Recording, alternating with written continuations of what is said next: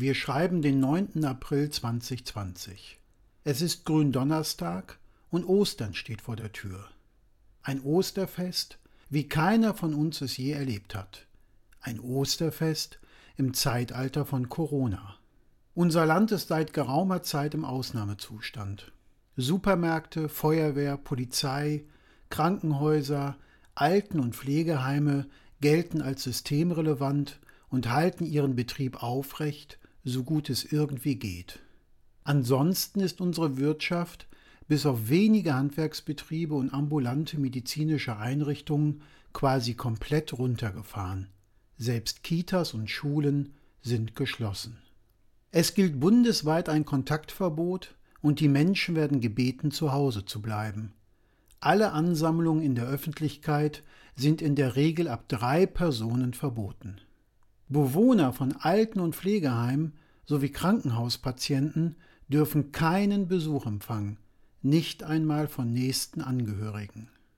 Draußen herrschen sommerliche Temperaturen. Viele Menschen möchten wieder raus. Eiscafés, Ausfluglokale und Geschäfte möchten gerne wieder öffnen. Auch alle anderen Betriebe unserer Wirtschaft würden ihre Produktion gerne wieder hochfahren. Es werden immer mehr Stimmen vernehmbar, die eine Lockerung der Corona-Auflagen fordern. Worauf basieren diese Forderungen? Zum momentanen Zeitpunkt setzen die Menschen weltweit all ihre Hoffnung vor allem auf zwei Punkte.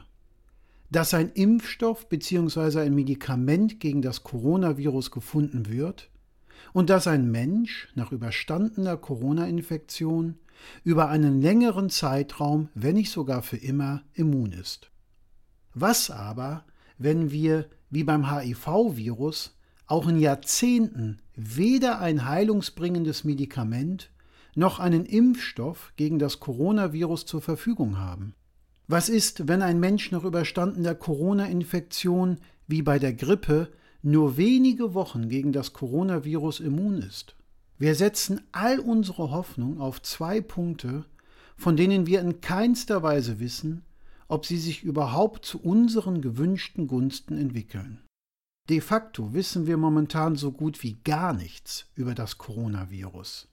Wir wissen nicht, warum es Menschen gibt, bei denen der Krankheitsverlauf symptomfrei ist, während andere daran sterben. Ist diese extreme Bandbreite der möglichen Verlaufsphasen überhaupt jemals bei einer anderen Krankheit vorgekommen? Vor kurzem ging man noch davon aus, dass das Coronavirus sich nicht auf Tiere überträgt. Mittlerweile gibt es nachweislich erste Infektionen bei Hauskatzen und Frettchen. Was ist, wenn diese Tiere andere Tiere und letzten Endes auch den Menschen anstecken können? Wie sollen wir jemals erfahren, wie viele Tiere infiziert sind? Wir wissen ja nicht einmal die Anzahl der Menschen, die das Coronavirus haben.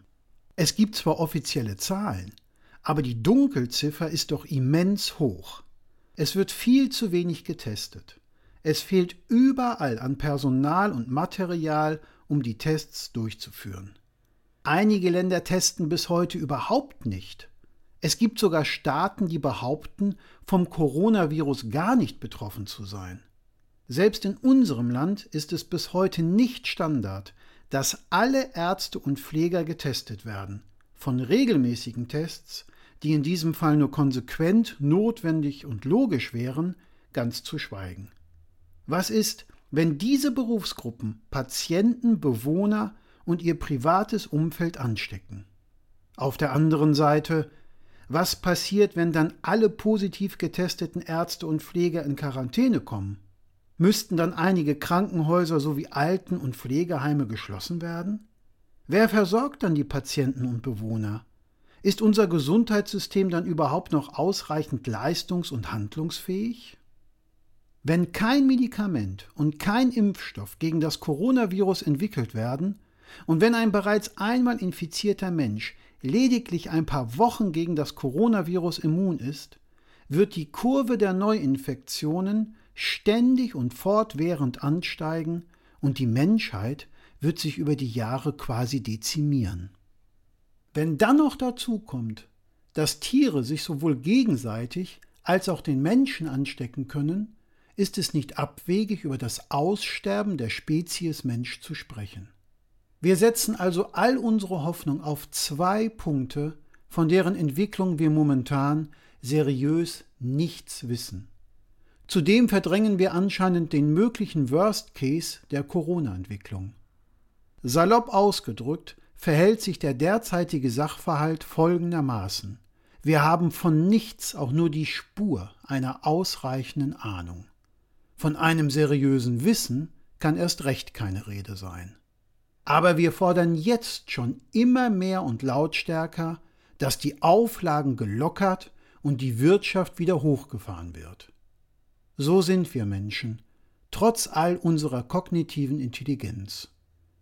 Man kann sich über uns eigentlich nur noch wundern, dass man sich wundert.